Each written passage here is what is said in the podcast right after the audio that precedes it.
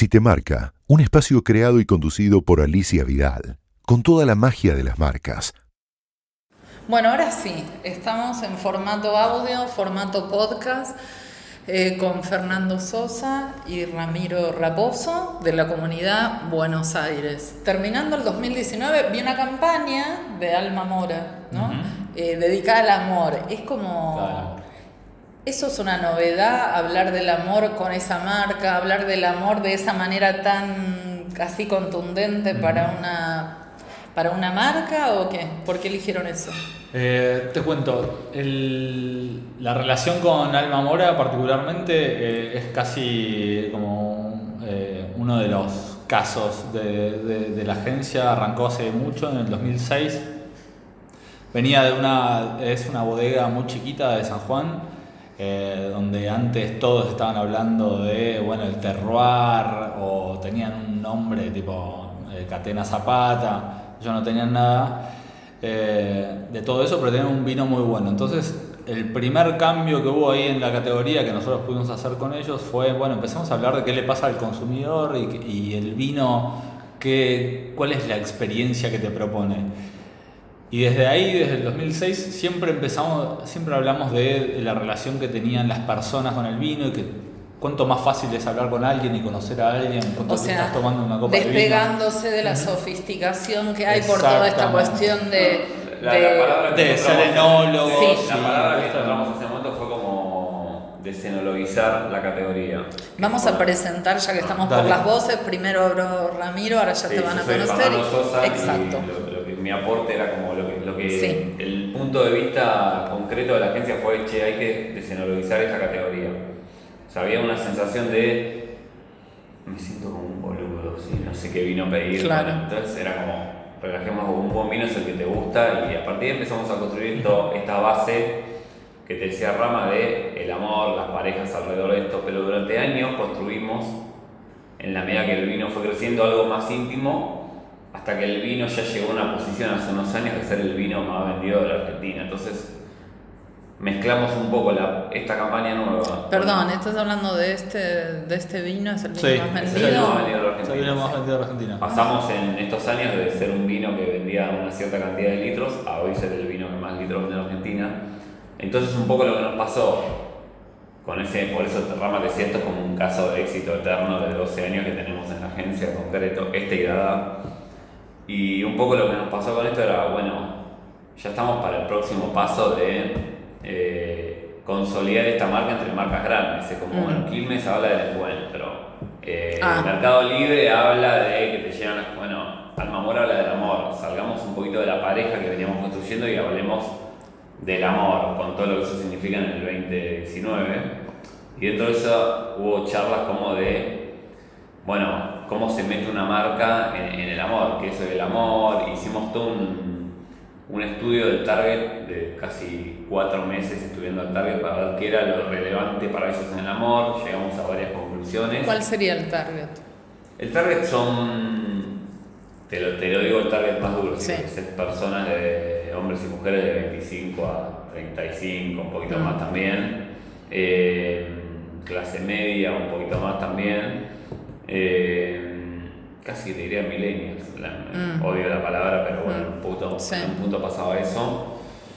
Y un poco lo que queríamos investigar era tensiones del target, qué le pasaba realmente al target con el amor, y, y uno de los estudios que, una de las cosas que arrojó, que arrojó el estudio fue esta cosa de el amor, eh, no, quiero decir original, el amor verdadero. verdadero. Había algo de amor verdadero, que el amor verdadero va más allá de del formato de la persona, de con quién, de cuándo, de dónde, si duraba dos días, viste como...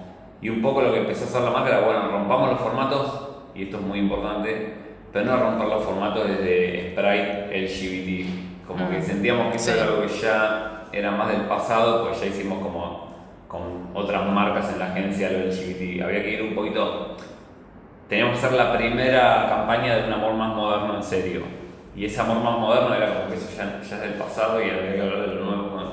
ya no hay, no hay forma, como que no, lo importante del amor es que sea genuino, no importa cuándo, cómo ni con quién. Sí, eso que estás diciendo justamente que es como del pasado, yo justo estuve en dos presentaciones que tenían que ver con comunicaciones eh, eh, de género, Claro, el sí. tema de la inclusión, la diversidad, bueno, este, y de hecho hay muchas campañas hoy, ¿no? Que están pasando con eso.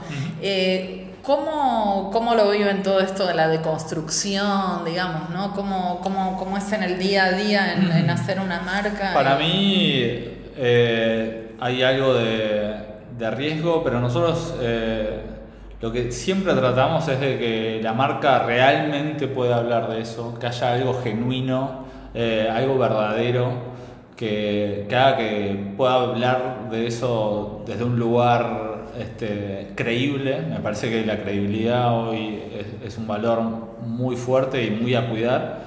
Y no se trata de subirse una moda, este, no, no, no, tiene que tratarse de eso. Si, si viene alguien, un cliente, nos dice, siento que tenemos que hacer algo con esto, y realmente no tiene el porqué, ni está dentro de sus valores, ni es una causa que puede sostener en el tiempo, porque si hoy agarramos esto y mañana defendemos las ballenas, me parece que eh, ahí está mal. De que se caiga todo. Re- Vos dijiste que ya le habían hecho con otras marcas. A ver Sí. si es la marca que yo supongo que es. A ver cuál es. Y pero te imaginas que puedo meter la pata, ¿no? Ah. Están, se bancan, que me pueda ver, que me pueda equivocar con si no Dale. son la agencia y la marca, se Dale. bancan. Sí, obvio. ¿Ustedes hicieron la campaña de Redo? No. Ah, ¿ves? Bueno. Podía pasar, era 50-50. Claro. Redo.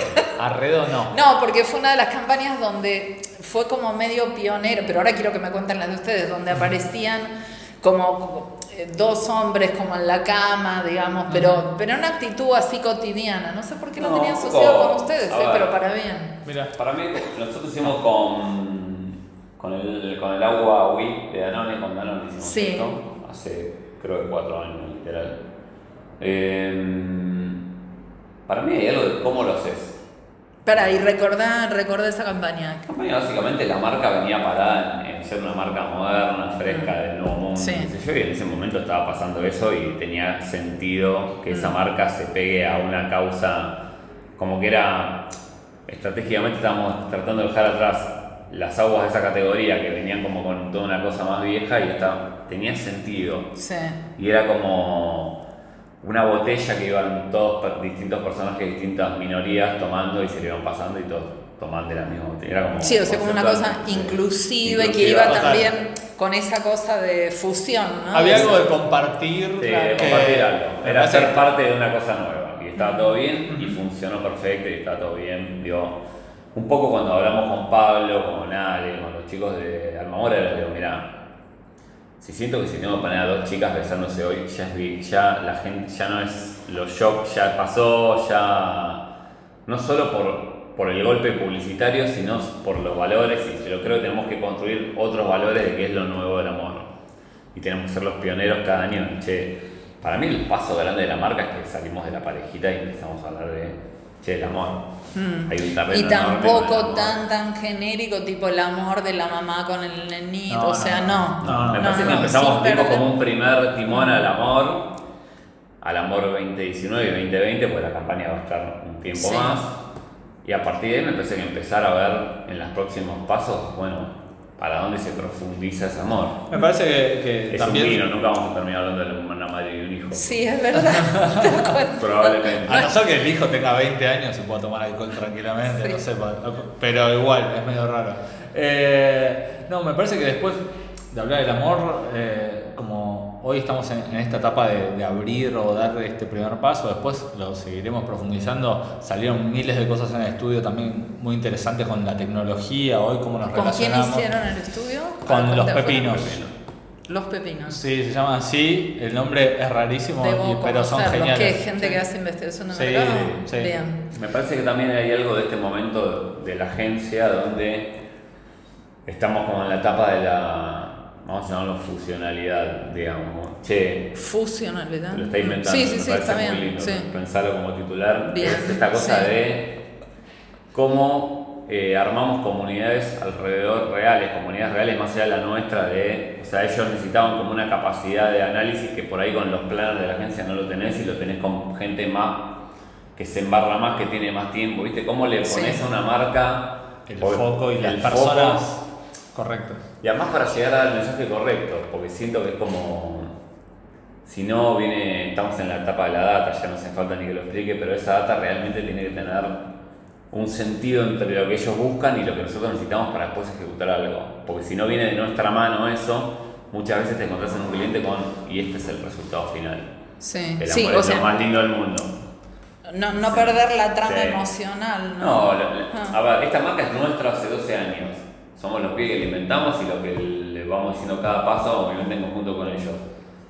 Ahora, esa investigación, si no la vas supervisando vos, puede terminar en un lugar que, que no esté bueno, digamos. Hay algo de, de que haya algo natural de la investigación y que haya algo de, de tu aporte, de, tener, de ser un, como un guardián de la marca, que me parece que al final del día está bueno y llega a un lugar que está buenísimo. Me sorprende esto que me dicen, lo de no estoy dentro del rubro de, de vinos, pero me sorprende esto que dicen que es el vino más vendido. Sí. ¿Ustedes atribuyen realmente que esto es un mérito sustancial de, de lo que es la publicidad? Sí, o- siempre que, siempre que lo. Siempre ganó EFIS en casos sostenidos de éxito, Mm. digamos. La verdad es que es una marca que si la ves, por cómo son Ale, Pablo, Andrea, los clientes que son nuestros clientes de 12 años, el hecho de la marca, después se van alineando cosas. Ojalá hubiese sido un mérito solo de ellos. No, no, ya sé, pero- hay algo de. Un poco cuando, lo- cuando, cuando mostramos las credenciales de la agencia, nos mostrás 80 marcas. Esto es lo que, lo que queremos nosotros es en esto, en la construcción de una marca a largo plazo. Campañitas buenas, por el momento hay miles que duran un año. Ahora, marcas que estén 12 años. Ustedes la acompañan desde que nació, Desde que nació. la marca. Claro. Bueno, casi 12 minutos de hablando de Alma Mora, pasemos a otras marcas, Claro. a otras cosas que ustedes quieran rescatar de este año y ver cómo nos preparamos para el 2020, ¿no? Y la verdad que fue un año de, de eso. Yo lo que siento es que está pasando con la industria, donde pasa menos esto que lo que nos gusta de la construcción y más lo de esta campaña para este país, esta campaña para este otro país, esta campaña. Digo, y ahí la verdad que, bueno, nos sentimos menos cómodos con eso, digamos. Tuvimos como. ¿Cómo esta campaña para este país? Se como que proyectos sin out, que entras y salís, digamos. Cuando Ah. lo que siento que la marca se potencia cuando estás muchos años construyendo Mm. una marca y llevándola a un lugar, digamos. Si yo voy a dar un proyecto de Colombia, Ecuador, Venezuela, Argentina, Miami, Hispano, y el año pasé, el año que viene ya no estoy más yo, y siento que las marcas empiezan como a, viste, como a Esos, esos son casos que a ustedes les llegan eventualmente por tiempo. alineamiento, por alineamiento o con no, el grupo. No, ¿Cómo no, la? Combo es una agencia con una vida propia dentro de la red donde llegan esas. Pero digo, ahí es donde yo siento que lo hacemos, funciona. Tenemos miles de campañas que funcionan, que estuvieron buenas, pero siento que construimos menos marca que siento lo que, lo Mm. que mejor hacemos, como construir eso. Cuanto más tiempo tiene algo, me parece que somos buenos haciendo eso. ¿Y vos, Rama, qué querías decir? Ahora ya vi que te des el apodo, ¿no? Sí. No, me parece que un poco el, el año te vas con ese sinsabor de haber trabajado mucho, pero un poco lo que, lo que decía Fer, ¿no? O sea, entras en una marca, salís, aportás tal vez algo que genera el 5% de ventas, no sé, un Más trabajo para P&G, eh, funcionó muy bien, subieron las ventas un 5%, todos felices.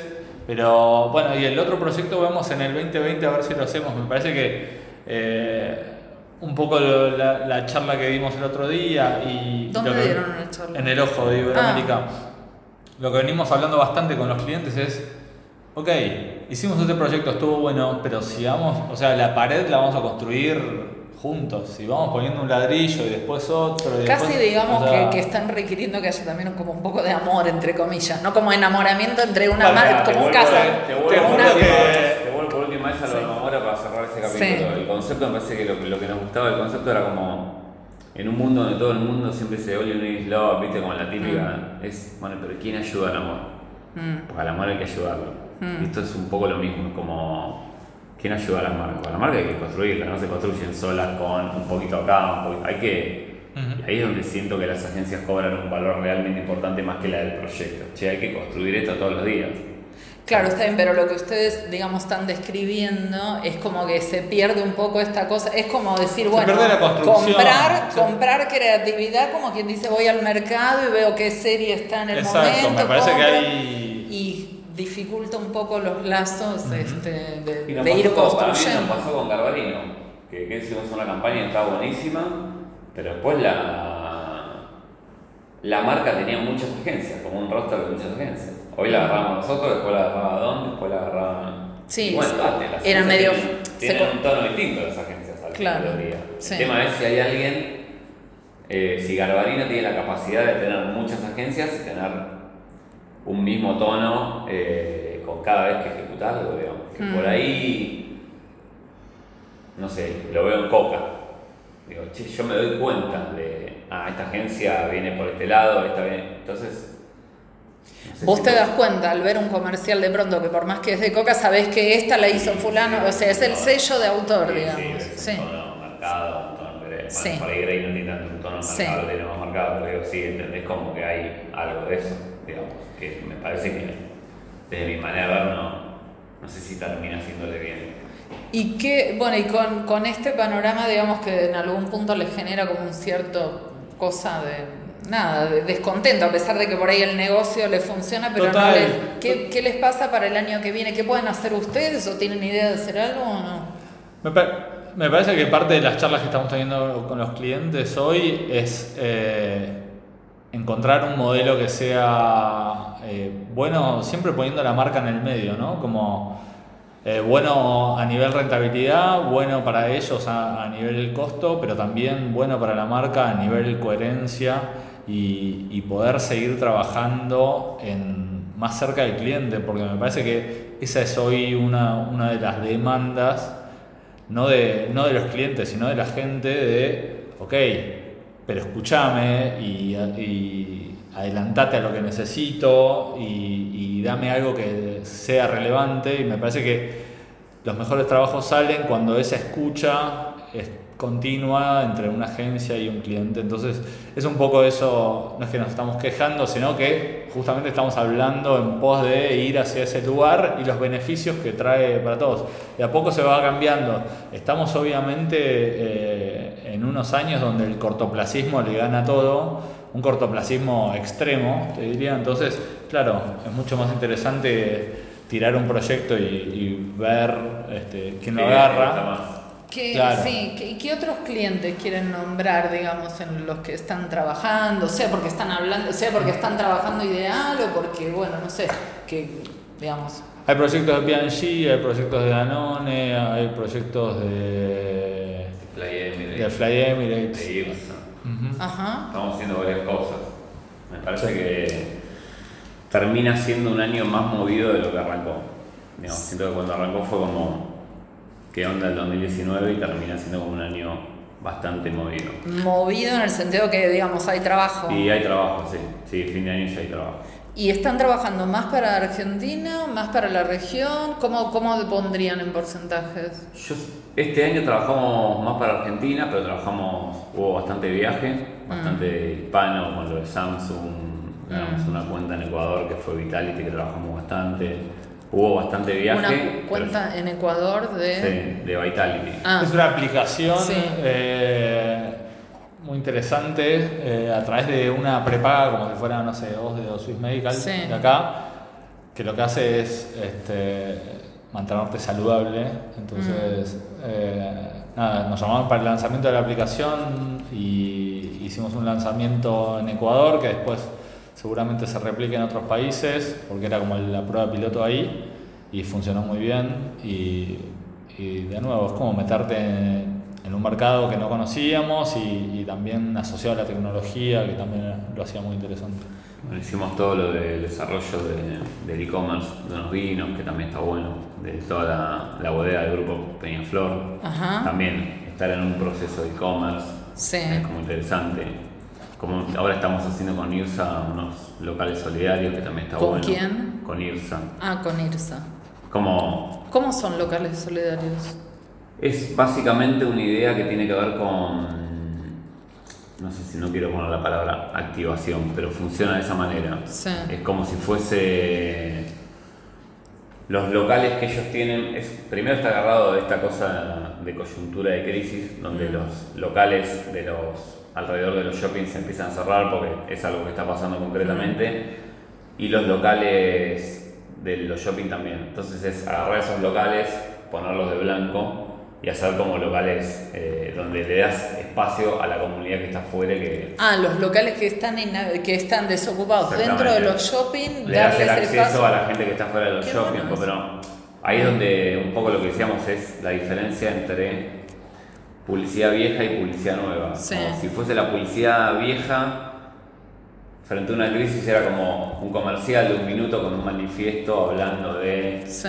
va a estar todo bien, Sí. Argentina, cómo somos los argentinos. Mientras una marca un poco más moderna y más concreta es, no, no te dice que va a estar todo bien, hace que esté todo bien. Claro. Como lo de story- storytelling y story doing. Como Sí. que avancemos.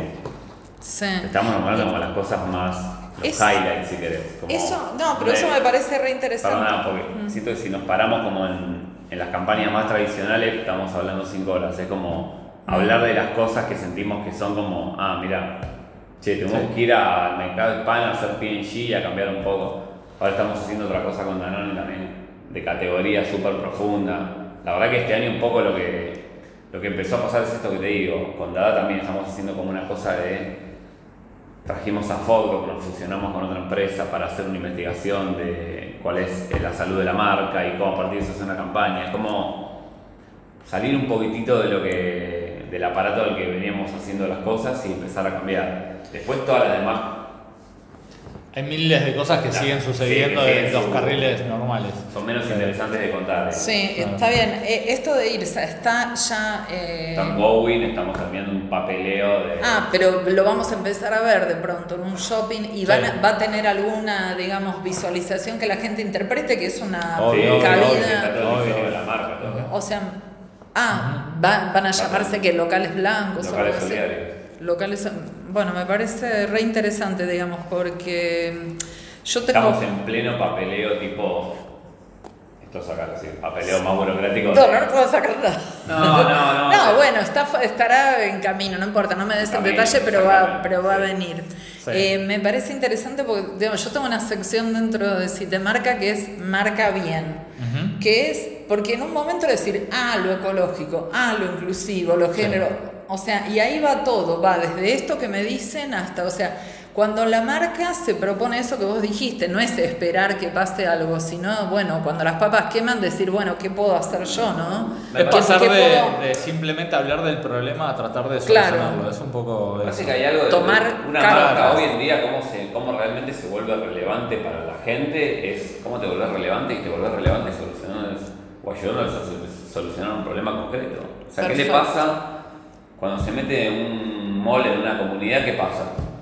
Pasa esto, ¿cuál es la mano que le das a esa comunidad más allá de, de que solo te compre cosas? También le das mano a los personajes que están en esa comunidad y los traes y le pones todo tu aparato de mall de mega empresa para el servicio de esos Sí. humanos. Ahora, lo que pasa es que cada vez, digo, requiere una expertise cada vez más integral de multidimensión para Sí. lo que es un manejo de marcas, ¿no? Digamos, Yo porque... pienso que estamos todos aprendiendo, la publicidad está aprendiendo a, suena trillado literalmente a reinventarse, pero sí Mm. estamos como aprendiendo a resolver los problemas de otra manera. Mm, Ese problema hace cinco años lo resolvías con una tele. Mm. Perdón, no lo resolvías con una tele.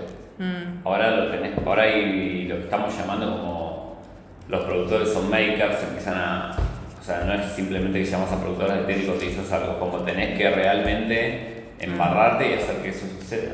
claro. Sí, son soluciones, me parecen, más profundas y que demandan de más especialistas, que me parece que es un poco lo que hablábamos antes de, de las comunidades alrededor de las personas, es, ok, hay un montón de cosas de estas que nosotros como agencia no sabemos hacer, pero sí sabemos de gente que las sabe hacer y subirlas al proyecto y hacerlo juntos. Me parece que empieza a hacer lo colaborativo algo fundamental.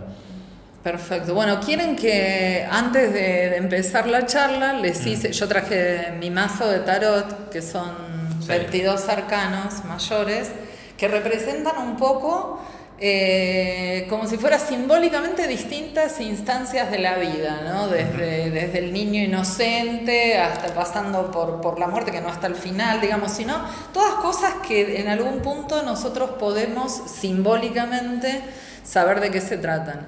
Y los invito a esto, que es un juego, digamos, a, si quieren, les hago, les saco una carta a, cada, a cuatro instancias que serían como el FODA, que es lo tradicional, fortalezas, oportunidades, debilidades y amenazas. ¿no? Si quieren, jugamos con eso, con el mazo que ustedes ya este, eligieron, mezclaron y todo, y vemos que... Vale, que- si, me toma, y si me toma la cámara sería ¿Eh? si la cámara.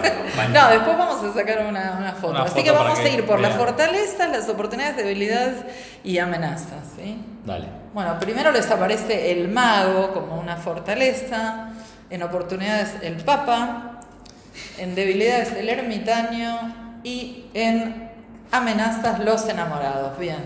Bueno, es una linda combinación. A ver, les voy a contar de qué se trata. Primero, yo les fíjense que son todas cosas de las cuales ustedes ya conocen algo, porque si yo les digo el mago, tienen una idea de lo que es un mago, el papa también, un ermitaño también y los enamorados también, o sea, nada de esto es ajeno a nuestras imágenes, ¿no? A ver, ¿qué está diciendo esto? Gran fortaleza es que ustedes son, el mago es una carta, es la que inicia el camino, ¿no? Es un poco lo que ustedes hicieron con Alma Mora. Es decir, bueno, tenían todo, les vinieron con un problema, ustedes son como los gerentes de algo y tienen todo un herramental de cosas listas para decir, bueno, ¿querés esto? Ta, buscás a quién te va a hacer la investigación de Claro. mercado, buscás, bueno, saben hacerlo. Bien. Es fundamental. Este, oportunidades. Les aparece el Papa, que el Papa tiene que ver con, o también conocido. Fuerte. Papa fuerte. ¿Eh? Papa Francisco. el Papa fuerte. Claro, pero tiene que ver, claro, con algo. Línea No, es- directa. no pensemos en algo literal, sino que es un. eh, es el, el que hace el, el que hace de puente entre, digamos, lo terrenal y lo que está más allá, ¿no? O sea que es como si ustedes tuvieran la oportunidad de crecer más en lo, en lo, como en lo de adentro, en buscar alguna cosa más trascendente, como que hay una oportunidad de eso. De trascender. Sí, de trascender, de, de ir más allá de lo que de lo que es lo vital. Ustedes dicen, bueno, o sea, como animarse a, a trascender algo fuerte, ¿sí? Bien. ¿Y cuáles son las debilidades y amenazas? Bueno, debilidades de pronto es capaz de estar un poco recluidos, ensimismados en problemas. El ermitaño, digamos, si no lo usás como una herramienta que te ilumina, capaz es como que te metiste demasiado en la Estás cueva, andás medio perdido, muy para adentro. Eso puede ser una, una debilidad. Sigamos haciendo notas y podcast. Y la, y la amenaza, los enamorados significa, es, o sea, en este, eh, los enamorados tiene que ver con una etapa en la vida en la cual dejaste, bueno, como tu, tu lugar familiar y decís, bueno, encontraste la novia, el novio, lo que sea, una pareja y estás buscando otro destino. Y entonces dudás, ¿qué hago? ¿Me quedo acá o cambio? ¿No? Tiene que ver con la duda. Puede ser una amenaza, no jugarse por algo nuevo, por algo diferente, porque estás como Estás dudando, como digamos, claro. O sea que, en términos, digamos, de qué cosas hay de... La verdad que les tocaron cartas como Bastante muy, bien. claro, muy benévolas, tanto, o sea, muy, muy buenas en términos de las oportunidades y las fortalezas y muy buenas en términos de qué cosas los podrían preocupar, absolutamente. Todo esto es real, ¿eh? No, no, ¿Eh? no trucamos nada. No, sacamos- absolutamente, no, ya la gente me conoce, saben que no. Este, en darse un poco, salir un poco del ensimismamiento, digamos, Bien. y animarse a, a- bueno, a poder elegir, no debatirse entre, digamos, es como una, esto es una duda en realidad, ¿no? Cuando te estás jugando con un amor, digamos, en algún Sí, sí, sí, punto, sí, claro. decir, bueno, o sea ¿Me que si juego no claro, Claro. yo no sé bien cuál es el proyecto que ustedes tienen de 2020, pero si tienen algo que decir, bueno, nos jugamos. O sea, que tirarse tienen el mago, tienen el papa y tienen esto que le está diciendo, y sí, jueguense, ¿entendés? Perfecto. Como decir, por algo. Bueno, llevan el nombre de la comunidad, que tiene mucho, digamos, mucho, es, es fuerte. Sí. Así que bueno, ese es el, Bueno, el análisis. Vamos. Bien. Estoy en un 2020 con todo, parece. ¿Eh? Estoy El próximo 2020 podcast Si quieren ahora, si quieren ahora sacar alguna de manera individual, también les, les- les- eso, no ¿Por el mismo precio? Dale. Sí, bueno, no. No. ok. Eh, bueno, si quieren, quieren. Para, esto lo vamos a sacar una foto, ahora lo vamos a dejar acá. Sí. Si quieren, jugamos con otras que hayan quedado acá mismo. Tirá, Les Fer. saco. Jugá, Fer. Sí, Vos. saco Sí, otras sí. dos más. Ah, para- bueno, dale, dale. ¿Sacás vos? Dale. ¿Sí? ¿Sí? sí, yo saco del Obvio, mazo que ustedes acá. eligieron para ver algún plus de algo, para ver cómo les resuena por ahí personalmente. Dale. Mirá, el mundo y la papisa. Bueno, sigue, el mundo y la papisa. Siguen apareciendo cosas recontra. O sea, la papisa es como si fuera la sabiduría que tiene el Papa, pero en versión femenina, es la sacerdotisa, es como una maga también. Ajá. Este, y tiene que ver con eh, como un saber que no está disponible para cualquiera, es como una mujer, hay otra figura en el tarot que es la emperatriz que sí, es como más que sale afuera, es la mujer más empoderada para el resto, en cambio la papisa es como un saber más este, de esas Interior. cosas que sabe una abuela, que sabe una... Pero no importa si es hombre o mujer, es ese tipo de saberes, como Claro. saberes ancestrales. Mirá. Y el mundo... Ese me sin- tocó a mí, ¿eh? Ojo.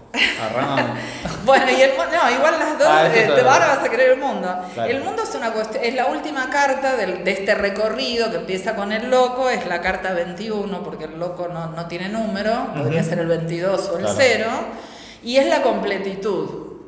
O sea que la verdad que es, ya les digo, yo no les pongo contenido a esto, pero si ustedes están pensando en algo que tiene que ver con, el, con, con- con algo de jugarse con algo, Eso. tienen cartas muy bien eh, puestas como, no tampoco hacer algo alocado, porque aparecen como cartas también medio introspectivas, medio como una cosa que es tipo, escúchense. Claro, escúchense, denle bola a cosas que tienen que ver con algo muy genuino, como dijimos. Me parece que no es casual por ahí haber empezado a hablar con esto del amor y todo eso, ¿no? No, no. Así y- que bueno. la verdad.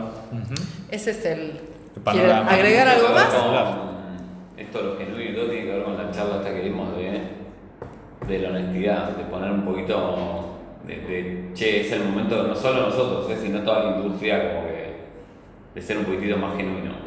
Sí. Me parece que bueno, está bastante alineado con esto. Y lo que me gustaría que ustedes por ahí me digan es que, o sea, yo la verdad que cuando logré como cruzar estos dos mundos, ¿no? De- del mundo de las marcas y el mundo del tarot, empecé a encontrar un montón de cosas, digo, wow, pero es que las marcas son simbólicas, porque esto son, es un lenguaje simbólico, igual que la astrología. Claro. O sea, es un lenguaje al cual, al cual uno dice, ah, bueno, ¿qué significan estos dibujitos?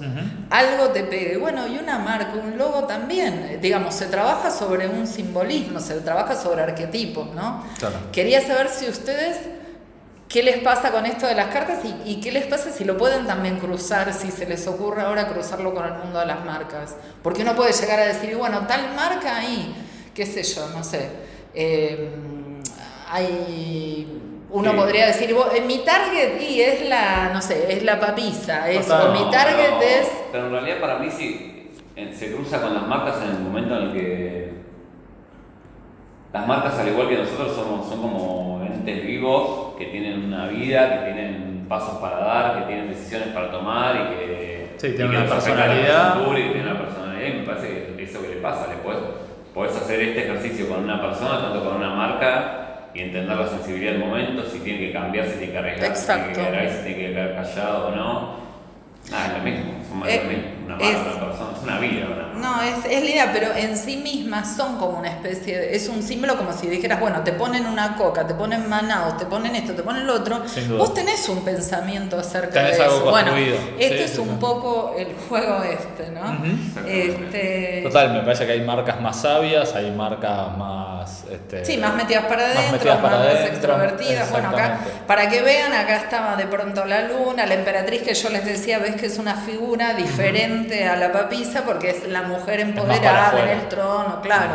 Y está también el, el- bueno, el carro es tomar las riendas de, de la propia vida. Estaba la muerte por ahí también, Zafamos, estaba chicos. la estrella. Este, bueno, gracias. Ahora vamos a hacer una foto con, con estas cartas por si alguno las, las quiere Obvio, ver, para ¿eh? que miren. Gracias. A vos. Si te marca, el mundo de las marcas y de todo aquello que te marca.